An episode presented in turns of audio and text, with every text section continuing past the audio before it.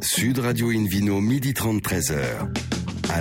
Bonjour à toutes et à tous, ravi de vous retrouver à bord du numéro 1092 d'Invino. Nous sommes délocalisés chez le caviste Nicolas à Montpellier, vous écoutez d'ailleurs l'émission sur 104.7. Retrouvez toute l'actualité sur notre compte Facebook et Instagram Invino Sud Radio. Aujourd'hui, un menu qui prêche, comme d'habitude, la consommation modérée et responsable avec tout à l'heure David Cobol et une belle histoire concernant le Sauvignon blanc et son vieillissement. Le livre coup de cœur d'Hélène Pio, intitulé Le vin, une boisson hors du commun, et c'est bien vrai aux éditions Apogée. Et le Vino Quiz pour gagner deux places pour le WST, le premier salon mondial de l'onotourisme et des spiritueux, qui va se dérouler du 12 au 14 mars 2023 à Reims, ainsi que six verres de la marque Chef et Sommelier. À mes côtés, trois personnalités que le monde adore. Adore, c'est clair. Hélène Pio, chef de rubrique au magazine Régal, Laurence Perrault, notre consoeur de Sud Radio, animatrice également sur M6, et David Cobold, the cofondateur de l'Académie des vins et spiritueux. Bonjour à tous les trois. Bonjour. Bonjour. Pour bien commencer cette émission, une vidéo sur radio a le grand plaisir de retrouver Laurence Perrault avec euh, son invité pour la chronique hein, Un vin, une émotion. Aujourd'hui, on accueille un garçon très bien qui a Ouais. commencé, bien sûr, avec une chaîne IFI de la tante Monette et qui lui a permis de chanter euh, Serge Adjani. Je sais pas, j'ai vu ça quelque part, Laurence. Oui, oui, effectivement. Bonjour Eric. Bonjour Laurence, bonjour Euh, à tous. En fait, Eric, il fait un grand, un- un- enfin, une grande tournée depuis quelques temps maintenant. Éric Logérias. Eric Logérias, voilà, sur, euh, c'est un hommage à Reggiani. Oui, Parce oui, que- oui. Je, je, je suis tombé dans Reggiani quand j'étais tout petit, chez ma tante Monette. Ouais, vous Grâce aviez à la 10 ans. chaîne IFI, j'avais j'avais 10 ans. C'était à Cognac. tante, oui, ouais. C'était à Cognac, pays de, de Charente. vin et, et de et, et maintenant, de- enfin surtout de, de cognac et de vin maintenant, puisqu'on fait des très bons vins en Charente. C'est vrai. Euh, Ça commence. Oui, Mm. ça commence. Et, et, et oui, j'écoutais, euh, j'écoutais Reggiani, Jean Ferrat, j'écoutais tous les euh, Barbara pendant les déjeuners de famille qui duraient très très très longtemps. Puis en Charente, ils durent longtemps parce que on boit le cognac, après café, le pousse café, pousse après, cognac, on reprend euh, un petit café, puis on boit un cognac. ouais. Euh, Donc c'était très très long. Et moi, j'allais dans le salon chez ma tante et, et j'écoutais sur sa chaîne IFI, Barbara, Brel, enfin tous ces grands chanteurs qui, qui m'ont qui m'ont beaucoup marqué et particulièrement Reggiani, parce que Reggiani, on avait le droit de pleurer. Voilà. Alors Reggiani, évidemment, euh, c'est une pièce de théâtre également. Oui, une autre pièce de théâtre. Et je joue une pièce de Didier Caron en ce moment, après avoir terminé une grande tournée avec Michel Sardou au mois de décembre, Voilà. juste avant Noël, puisqu'on jouait Guitry avec, euh, avec Michel Sardou. Et, et, et, la belle Nicole Croisy, c'était ma- tournée années 70. à moi. Auteur, acteur, comédien, coach, euh, chanteur et amoureux du vin, parce que Oui. sinon, euh, il serait pas là. Oui. On irait voir autre part. Oui. Euh, vous avez devant vous un chevalier euh, de la confrérie des tests vins Oui, de du Clos Vougeot. Monseigneur. absolument. S'il vous plaît. S'il vous plaît. Mais ça commence autrement le vin, ça, ça c'est assez Bah, récent. ça commence, ça commence en famille. Ça commence quand je suis tout petit. Ça commence, ça commence chez mon grand-père euh, paternel, qui est, qui est un, un grand amoureux de vin, tellement amoureux de ses vins d'ailleurs qu'il les garde en cave trop longtemps. Donc on se fout de lui, euh, euh, se fout de mon grand-père. David Cobol, tiens, Sors-les tes vins, enfin, faut qu'on les Mais- boive. Et alors il sortait des trucs, puis alors, il était un peu bouchonné, Ouais. un peu trop, un peu trop, bah, madérisé. Bah ouais. Enfin, qu'est-ce qu'on a bu comme vin madérisé chez mon c'est oxydés, mais David pas expliquez-nous, parce que ça, parfois certains disent plus c'est vieux, meilleur c'est le vin. Bon, euh, que pour les vins. Non, Ouais, que pour les vins. non, non. euh, je crois que la, la seule conseil à peu près sensé qu'on peut donner, c'est que quand, quand le vin a bon goût, il faut le boire. Ouais, c'est ça. Il faut pas les garder trop. Mais il faut- pratique faut pas- de l'anglais. Non, non, mais il faut être pragmatique dans cette affaire-là. Après, ça dépend tellement des conditions de stockage et tellement des, des Et vins des qui ont été faits au départ. Il y a des vins qui vieillissent très bien à 50 ans, voire 100 ans, et des vins qui sont foutus au bout de 10 ans. Donc, il faut, faut être discriminant dans, la- dans les vins qu'on Laurence. Alors, si je vous dis un vin, une émotion, quelle émotion, quel moment, qu'est-ce qui vous revient en tête? Tant de vin, tant d'émotions. euh, Il m'en faut une, hein, parce qu'on n'a pas de- une. Eh ben, j'ai j'ai un souvenir absolument incroyable d'un vin que j'ai bu il y a 20 ans, 25 ans, qui était un rosé de chez Jacques Iblot. Allez. Et ce vin, Et il dans la Loire plus. Malheureusement, il fait Non, plus. Il fait, plus il rosé. fait- il fait, il fait- il fait des, des, il des fait des rosés effervescents. Mais, mais ce rosé-là était, et ça m'a bouleversé parce que j'aime pas le rosé. Je suis pas dingue du rosé. Et celui-là était d'une droiture, d'une rigueur minérale, droit, Ouh là là, sec comme un coup de trique, dire, ça, sec comme un coup de trique. Euh, il était, il était trappiste. Voilà, je, je l'avais dit, c'est c'est un rosé trappiste. Voilà, sans aucune concession, et il était bouleversants, alors que c'est pas des vins qui me. Bien sûr. qui, moi, me- Et vous me aimez pas les rosés, quoi. Je suis pas fou du rosé. non, David ces ça peut vous arriver un jour, ça aussi, cette, cette émotion là. Moi, moi, moi, parle je ne suis pas Eric. fou du rosé non plus, hein, mais, euh, mais je, je suis admiratif devant le travail de Jacques Hiblot en général. Oui, que moi aussi. Ces vins sont formidables. Moi aussi. Alors après, ça m'a fait tomber amoureux de Jacques Blot et de ses vins en général, euh, du mi-pente, de, de la taille au loup, de, de, de, de, de ces domaines. Je suis vraiment, voilà. j'ai- j'ai- et, et moi, j'aime les vins. Je dis souvent, je, je bois à angle droit. C'est-à-dire que je, je pars de Nantes, je vais jusqu'à Dijon en passant un peu par Sancerre et je descends jusqu'à Marseille. Et c'est à peu près tout ce que je bois. Oh, c'est pas mal comme Euh, parcours, déjà. Pour quelqu'un qui est né en Charente, je, je suis pas fou des Bordeaux, je dois le dire. Été très déçu. Ces, vins trop tanniques, trop goût de bois. faut comme- que, faut que je vous amène Il y a eu faire trop un tour d'anglais, il y dans a le- eu trop dans d'anglais à sud-ouest. l'époque. Oui, il y a eu trop de Chinois, trop d'Anglais. Non, trop je vais de- vous amener dans le sud-ouest, le Ah, grand sud-ouest. Ah, Là, il y a des le choses côte de Gascogne, il y a des choses magnifiques. Attention, il y a une battle là. Il y a des choses magnifiques dans les côtes de Gascogne, par exemple, mais, mais et puis dans le Cahors qui qui qui, est, qui se réveille un peu intelligemment, mais franchement les Bordeaux, j'étais très déçu. Ça- il y a- Mon copain euh, Jean-Pierre Coff, avec qui j'ai fait les grosses Ah, têtes ouais. pendant de nombreuses années, disait mais si vous aimez tant le bois, léchez des planches enfin. Donc euh, voilà. Très jolie imitation, bravo. Ah bah oui, vous savez, quand on était aux grosses têtes ensemble, je, parlais à sa place, je disais, mais non, mangez des surimi, c'est très bon les enfants, c'est c'est du poisson reconstitué, ça pas. Mais il disait, mais c'est pas moi qui parle, c'est le Gérias, faites-le taire. Mais je dis, mais non, c'est moi qui parle, c'est pas lui. Alors, Eric, il a C'est aussi d'autres- merde. d'autres talents d'imitateur, hein, pas que le père Jean-Pierre Coff. Oh non, par oui, exemple je- mais pas pas pas Reggiani par exemple. Non. Ah non. Jamais. Ah non, je n'imite pas. Eh, Non non, il faut le pas. maître. Il faut pas. Non non, parce que parce que c'est une évocation, c'est c'est repenser à ce garçon qui a chanté 300 chansons, qui en a jamais écrit une seule, mais dont dont on sait Il a quand jamais on écrit ent- une chanson Jamais une. Et dont on sait quand on entend une chanson, on se dit ça c'est du Reggiani. Eh Il n'en a pas écrit une seule, mais il était tellement exigeant avec ses compositeurs et ses auteurs qu'il a fini par les mettre dans un moule qui était le sien. Mais il a chanté quand même de Boris Vian à, à- à- à Claude Lemel ou à, ou à- ou à Dabadi. Il a chanté tellement de gens, mais ils étaient tous des auteurs pour Reggiani. C'était Ouais, aussi ouais, un très bon acteur. C'était un extraordinaire acteur. Et d'ailleurs, c'était ce qui l'intéressait dans la chanson. C'était qu'est-ce qu'on peut jouer. Et d'ailleurs, quand, quand Dabadi lui apportait une chanson, il disait Ah, elle est bien ta chanson, elle est bien. Mais qu'est-ce que l'acteur va pouvoir en faire Parce qu'il voulait des chansons qui racontent des choses. Comment vous êtes retrouvé euh, chevalier du test vin à, à la confrérie de- du, du Clos Vougeot parce Bon, il que ce- suffit de payer. Non, parce que ce Très garçon cher. est en De hologramme boire beaucoup. et raconte Oh, avec modération, Hélène Pio. Oh, pas de blague. Non, d'abord par passion pour le, pour le Bourgogne, par amitié avec un garçon qui s'appelle euh, euh, Arnaud Orcel, qui est le, le- le- grand intendant du, du château de Claude Vougeot et de la confrérie des, des chevaliers du tas de vin, qui est venu faire un stage de théâtre euh, chez Ah. moi, comme, comme beaucoup de gens très talentueux. Et, et, et on est devenus copains. Et, et un jour, il me dit, écoute, il faudrait que tu me fasses un hologramme euh, du, du, du premier de, de Don Gobelet, qui a été le premier, le dernier célérier de, de- du, du château de Vougeot.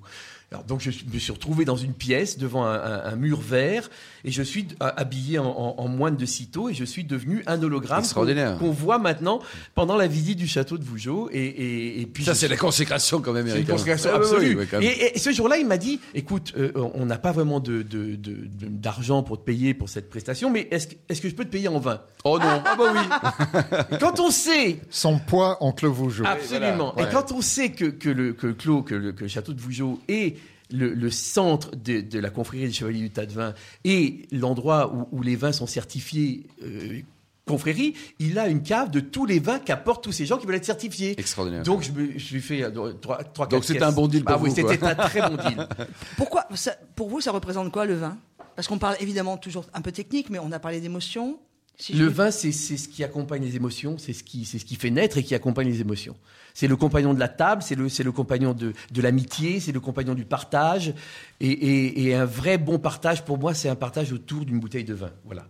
Et, et j'ai été élevé comme ça, j'ai élevé mes fils comme ça. Il y en a un qui est devenu cuisinier, il y en a oui, un autre qui est comédien, qui, qui, qui travaille dans un endroit qui s'appelle Lolo Cave à manger, qui est dans le 9e arrondissement. Très un bien. endroit où on De boit d'excellents vins et, et on mange de la très bonne cuisine, puisqu'il est le second cuisine là-bas.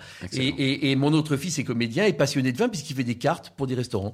Donc, euh, donc Belle je- génétique familiale. Bravo. Écoutez, hein. j'espère maintenant il ne reste plus qu'à acquérir des vins, mais en Normandie où je vis, c'est un peu compliqué. Alors, Ah, sauf que. Trompez-vous, nous avons les arpents du soleil avec l'ami Gérard Sanson qui a 7 Absolument. hectares, dont une partie en Pinot Noir. quoi. Absolument. Et, en Et- plus et avec un vin convenable, hein, franchement. hein. Et, et j'ai un, un- un ami très proche de mon fils et, et mon fils qui s'occupe de, de 6000 pieds de chardonnay Ah au-dessus bon d'Giverny puisqu'ils ont replanté les vignobles de Giverny qui n'existaient plus depuis un siècle Ah, à peu génial, près. ça. Et donc, c'est, on va goûter cette année, en 2022, La première la première Ah, cuvée du vin de formidable, Giverny, chef. qui un chardonnay formidable, On vinifié avec les gens de chez Véret. euh, là-bas en Bourgogne, vous savez, euh, et, et- et on, bah, on- on va y, on On y sera sera ensemble. Ah, bien sûr qu'on y sera. C'est... Et alors au niveau gastronomie, vos meilleurs souvenirs là, parce que avec Laurence on parle de vin, d'émotion, mais la, la- la bouffe elle est pas loin quand même. hein. Ouais. Bah, la bouffe est tout le temps là. Euh, on est, on est obsédé par la bouffe de, de- depuis, euh, depuis que je suis tout petit. Mais, Vous cuisinez mais- ou pas, Eric Je cuisine un peu, oui. J'ai Et- une femme qui cuisine formidablement bien. Ouais. Euh, euh, mes fils cuisinent tous les deux. Bon, pas le pro, le pro hors Euh, concours. Le pro est hors concours, mais il est devenu pro parce qu'il était tombé Et- dedans. À 9 ans, il, nous dit, vous savez ce qui me ferait très plaisir pour Noël, ce, ce serait un, un ensemble pour faire des sushis. On s'est dit, ce gamin a un problème Ouais, quand même. ouais, il est très très bizarre. Il, est- alors, il avait vraiment une vocation, euh, et c'est très reposant les enfants qui ont une vocation. On n'a pas à s'occuper de trop. Ils vont leur chemin, comme ça ils savent où ils vont. Et, et il a fait son premier stage en troisième chez Guy Savoie, qui est un vieux vieux copain, qui m'a dit, oh, bon, non, il est trop jeune, je vais pas prendre, il est trop- c'est un gamin. Non, j'ai dit, prends-le, essaye. Il dit, Alors, d'accord, mais je vais le faire chier. hein. On va voir s'il a vocation ou pas. Donc il l'a collé au fond, en bas, rue Troyon. Vous savez, tout en bas, tout en bas, tout en bas à l'époque. Il a fait avec une cuillère à parisienne des, trous dans des carottes crues ils pendant trois jours. Oui. Donc alors il avait il avait des cloques aux doigts et Guy et Guy passait de temps en temps il regardait s'il il disait il serre les dents c'est bien il aura envie de faire ce métier il ira au bout. Oh et donc là. voilà il est devenu cuisinier et donc la cuisine oui c'est une passion de euh, à partir de c'est vraiment le, le, le week-end le moment du du, du, du rassemblement toute Vous la allez faire famille, un des tour, le amis. marché, tout ça, voilà on on a un marché dans mon coin là-bas à Vernon, on a un marché extraordinaire deux fois par semaine. On a des producteurs formidables. Donc on commence à penser à ce qu'on va bouffer le week-end à partir du mercredi, jeudi. Ah ben on y est là. Voilà. voilà. Donc on commence à dire est qu'est-ce qu'on va faire. On va aller voir le copain qui fait des volailles formidables. Donc on va se faire une volaille. Ah, puis on a du vin jaune. Ah oui, il reste du vin jaune. Ah, bah, on va se Ah, faire c'est bon, ça, une petite volaille vin jaune. Donc voilà, on Bon, il y a que pense. ce midi, hein, vous êtes avec nous, donc ce sera pas. Voilà, on vous pense serez, où, vous serez où, Eric, le 15 mai? Je serai au centre Jacques Prévert à Villeparisis à 15h30. C'est un dimanche aussi où, où je chanterai Reggiani. Mais je ne fais pas que chanter Je parle de Reggiani. Je raconte un peu sa vie. Je dis des poèmes qu'il a dit parce que c'était un grand, grand, grand diseur de poèmes. Et donc je dis un peu de Verlaine, de Rimbaud, de Baudelaire. Et puis on chante. euh, je chante Reggiani accompagné par l'extraordinaire Simon Fage qui ne fait pas que des conneries chez Arthur le vendredi dans Tout est permis. Merci beaucoup, Eric. Merci également Laurence, Hélène et David Cobol. On se retrouve dans un instant chez le caviste Nicolas de Montpellier avec le Vino Quiz pour gagner deux places pour le WST, le premier salon mondial de l'autorisme et des spiritueux à Reims et gagner également des verres chef et sommelier. Tout de suite. Sud Radio Invino, midi 30, 13h. Alain Marty. Retour chez le caviste Nicolas aux trois rues du faubourg de la Sonnerie à Montpellier pour cette émission délocalisée. D'ailleurs, vous qui êtes toujours plus nombreux à nous écouter chaque week-end, n'hésitez pas à nous retrouver sur le compte Instagram Invino Sud Radio. David Cobold, hein, c'est le moment du Vino Quiz, mon cher David. Oui, mais c'est Hélène qui va le faire. Ah bah très bien, vous vous remplacez, très bien. Hélène Pio, c'est le moment toujours du Vino Quiz. Je fais très bien l'accent anglais, mais Absolument. ça va être un peu Foutez- long. Foutez-vous de mon gueule. On verra tout à l'heure sur le Sauvignon, si tu fais la maline. Alors, ça va être un peu long sur la totalité du Vino Quiz, alors je vais plutôt vous le faire en français. Euh, je vous rappelle le principe du Vino Quiz. Chaque semaine, nous vous posons une question sur le vin et le vainqueur gagne de très beaux cadeaux. Cette semaine, deux places pour le WST International Trade Fair, je peux pas pu m'empêcher. Ouais. Le mondial de l'onotourisme et spiritueux qui se déroulera l'année prochaine, euh, à peu près aux mêmes dates, du 12 au 14 mars 2023 à Reims. Et on gagne aussi six verres Open Up Round de la marque Chef et Sommelier, appartenant au groupe Arc, le leader mondial des arts de la table. Donc ça vaut le coup de répondre à la question du week-end. À quoi font référence les noms de chaque cuvée du domaine Maestracci, dont Camille et Anaïs. C'est Absolument. Il parle anglais, il parle corse aussi. Et la Euh, Je vous propriétaire signale que en Pascal Corse. Paoli est, est enterré à Londres. hein. Absolument. D'accord. Et Et, que- Napoléon et que Non, vous ça, aimez toujours vous autant, euh. Napoléon, mon cher. Voilà. Bon, je recommence doucement parce que là, nos, nos auditeurs n'auront rien compris. Mais de toute façon, ils vont jouer au pif. Non, allez-y. À quoi font référence les noms de chaque cuvée du domaine Maestracci? Donc Camille Anaïs Choix est la propriétaire en Corse. Réponse A, l'histoire du domaine et la famille Maestracci. Réponse B, les musiques préférées de Camille Anaïs. Réponse C, la météo le jour de la mise en bouteille. Il faisait beau, on l'a appelé soleil, c'était voilà. cool. Euh, en Corse, de toute façon, tu l'appelles toute soleil hein, dans, ces conditions. Euh, pour Ou répondre, Laetitia, ça dépend. c'est ça, pour répondre et gagner deux places pour le WST International Trade Fair, le mondial de l'onotourisme et spiritueux, qui se déroulera la- l'année prochaine à la même date, au cas où vous n'auriez pas situé, et six verres Open Up Round de la marque Chef et Sommelier. Rendez-vous toute la semaine sur le site invinoradio.tv, rubrique Vino Quiz, et le gagnant sera tiré au sort parmi les bonnes réponse. Merci Hélène et bravo pour votre grand sourire. Nous retrouvons maintenant David Cobold pour nous parler d'un cépage étonnant, le Sauvignon blanc et son vieillissement. Parce qu'on peut trouver un Sauvignon rouge, rosé, vert ou... Il y a un Sauvignon vert et un Sauvignon rose. Très Oui. bien. Oui, Et mais les là, couleurs du stade français rugby, quoi. Ouais, c'est ça. Alors, il y a des gens qui méprisent le Sauvignon. Je ne sais pas trop pourquoi. Euh, c'est un peu une question de snobisme, je pense. Alors, c'est vrai que parfois, beaucoup de Sauvignons produits dans le monde, pour être bu jeune, peuvent être un peu simplistes, un peu caricatural sur le plan aromatique, avec des arômes de, de feuilles de buis, de parfois même d'une manière dérogatoire, on parle de pipi de chat, c'est-à-dire des, des- des trucs pas très subtils. Mais Pas très agréable non plus. pas, pas nécessairement très agréable. Mais, mais le Sauvignon blanc est capable d'une très grande diversité. Moi, j'ai longtemps exploré ce cépage en Autriche, par exemple, en Steiermark, la partie sud, qu'on appelle le Styrie ici, euh, contre la frontière euh, slovène. Et là, on a un très grand raffinement dans le Sauvignon blanc. On a aussi des, côtés très fruits exotiques, euh, pamplemousse, fruits de la passion dans les Sauvignons de Nou- Nouvelle-Zélande. Mais là, dans un, salon récent, l'excellent salon Vinexpo Wine Paris, j'ai pu assister à une dégustation verticale de deux Sauvignons différents faits de deux régions de la France. L'un du Val-de-Loire, de Sancerre, de la maison, de l'excellente maison Bourgeois, avec Arnaud Bourge- Bourgeois qui présentait les vins, et l'autre du Bordelais, qui est un autre terre de Sauvignon. Il y a le Loire et le Bordeaux en France essentiellement pour ce cépage, euh, de Jacques Lurton, euh, château euh, Coince-Lurton. Et ce qui était intéressant, c'est qu'ils ont présenté ça sur une vingtaine d'années avec trois un vin par décennie. Donc on a, on a goûté deux de 96, deux 2006 et deux 2015. Ils n'ont pas été jusqu'au bout avec 2016. Ce qui était extraordinaire, c'est la, stabilité de ce cépage dans le temps, avec deux profils de vinification très différents, puisque autant le, Sauvignon, le, Sancerre, en l'occurrence de, la famille bourgeoise, était élevé en cuve, pas de, pas de barrique, Or, qui font certaines cuvées en barrique, qui sont pas anti-bois, mais ce- ce- cette cuvée-là qui s'appelait les Monts d'Année, qui est une très belle parcelle au-dessus du, du village de Chavignol, il y avait une pureté, il y avait une, une continuation dans les arômes. Le 96, moi j'aurais dit à l'aveugle que ce vin avait 3 ou 4 ans. Ah oui. donc Or qu'il euh, avait 20 ans. Euh, ensuite, le, le style bordelais est très différent. Il y a une tradition de, de fermentation et d'élevage en bois, donc ça donnait plus de gras, plus de complexité aromatique dans un sens, mais pas le même type d'arôme. Et dans les deux cas, ces vins vieillissent extraordinairement bien. Et en, en- en gagnant en finesse de texture, de toucher, et aussi en longueur en bouche. Donc, euh, il est faux de dire que les vins blancs ne vieillissent pas. D'ailleurs, les, vins les plus anciens que j'ai goûtés étaient des vins blancs. Après tout, euh, ça dépend des conditions de stockage et de l'élevage du vin. Mais on peut opter pour différentes façons de faire. C'est pas parce que c'est pas élevé en bois que ça va durer moins longtemps ou vice versa. Donc, euh, c'est un cépage qui a une énorme richesse, qui a une énorme euh, sophistication quand il est très bien né et très bien élevé. Et qui peut être agréable également sur le fruit, mais également avec un potentiel de garde. Alors, quoi. et oui, ce qui m'a impressionné avec le Sancerre en particulier, c'est que ses car- caractéristiques fruitées primaires, c'est-à-dire les arômes Mmh. de fruits et de fleurs, euh, avaient résisté à 20 ans. On les retrouve 20 ans après. C'est impressionnant, David. Le vin, et, et ce qui est intéressant, c'est que la famille Bourgeois a aussi acheté un vignoble en Nouvelle-Zélande. Et j'ai trouvé que dans le 96, il avait un accent néo-zélandais. Donc il y a peut-être un phénomène d'osmose. Les Bourgeois ont appris par les caractéristiques des Sauvignons. Je pense que le millésime joue aussi un grand rôle. 96, c'est une année très chaude, plus chaude que la moyenne à, à Sancerre pour la, la décennie. Et on a, on a ces arômes un peu de fruits exotiques qui sont là, mais tout en finesse. Et c'est, ça peut être un très grand cépage. Je ne sais pas pourquoi les gens le méprisent.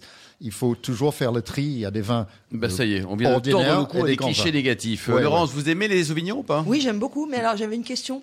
Pourquoi est-ce qu'ils sont plutôt euh, sur les deux régions que vous avez données C'est une histoire de, de sol aussi et une histoire de terroir Non, en non, général avec la météo? c'était un choix. Euh, dans, dans la présentation qui était un, un séminaire euh, dans le cadre d'un, Oui, salon de vin, de, de, de montrer Ah, deux, régions, deux climats différents, un climat océanique, comparer, quoi. un climat continental, Mais il existe et deux autre modes part. d'élevage différents aussi. Mais il existe autre part. On le, on le, on le- Oui, on- oui, on le trouve, on le trouve en Nouvelle-Zélande, en Afrique du Sud, en Autriche, comme je l'ai dit. euh, Il y a Oui, plein mais de en pays. France, du coup. euh, En France, c'est essentiellement le vin de Loire, donc Touraine et, et le centre-Loire autour de, de Sancerre, euh, Puy-Fumé, Quincy, toute cette région centre-Loire. Et on le trouve aussi un peu plus loin. Et, et à Bordeaux. Le Sauvignon est moins tolérant que le Chardonnay. Le Chardonnay, on peut le planter partout. Le Sauvignon n'aime pas les climats très chauds. Donc, on va, peut le trouver dans le sud de la France, par exemple.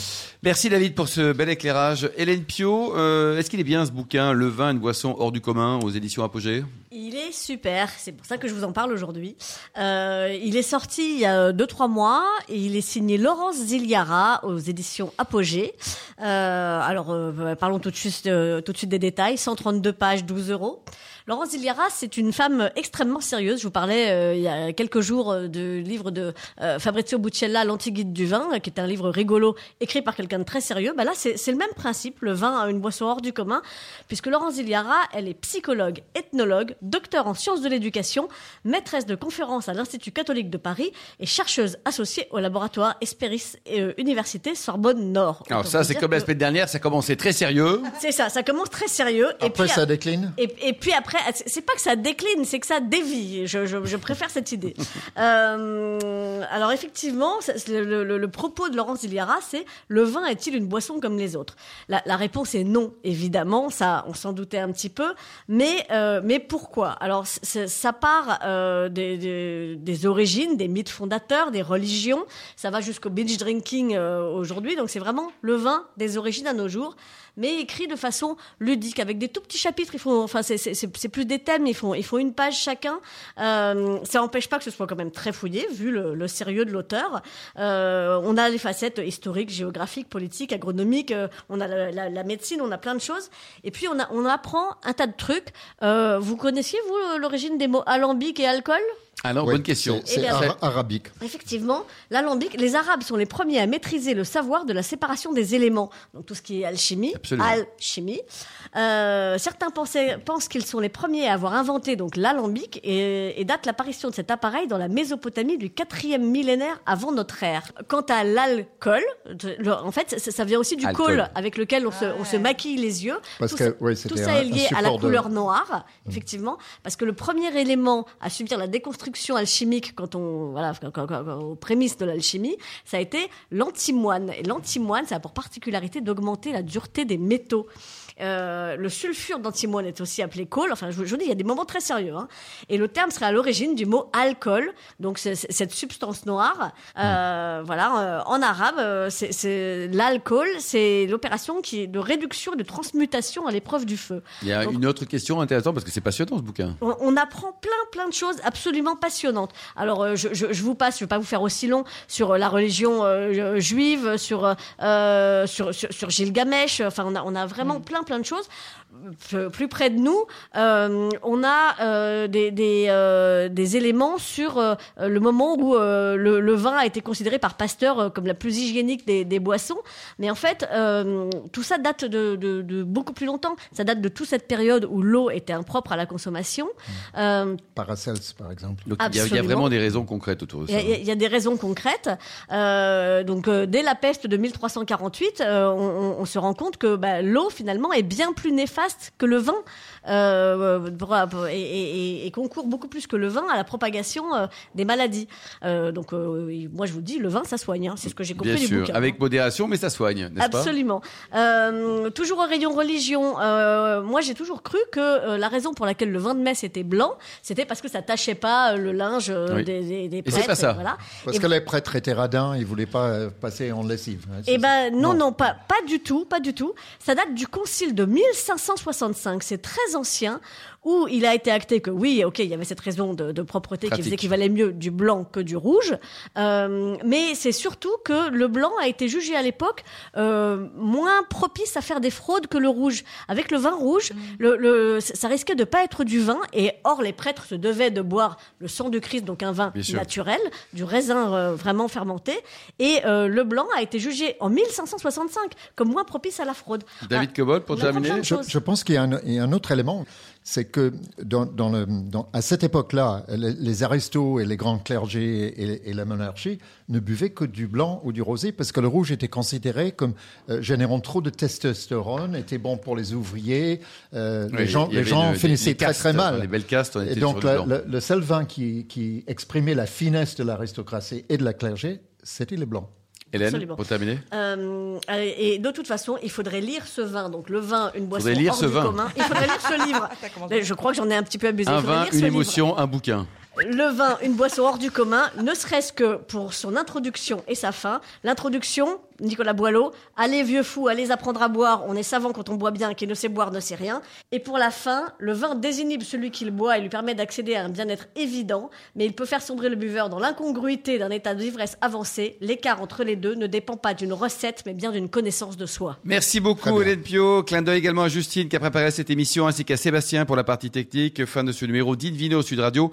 Pour en savoir plus, rendez-vous sur sudradio.fr, invinoradio.tv, la page Facebook et le compte Instagram Invino Sud Radio. On se retrouve samedi prochain à 13h30. Nous serons délocalisés à Toulouse chez Nicolas qui a été fondé en 1822. On fête d'ailleurs cette année les 200 ans, ce qui est naturel quand on a 200 ans. Merci. D'ici là, excellent week-end. Restez fidèles à Sud Radio. Encouragez tous les vignerons français et surtout respectez la plus grande démodération.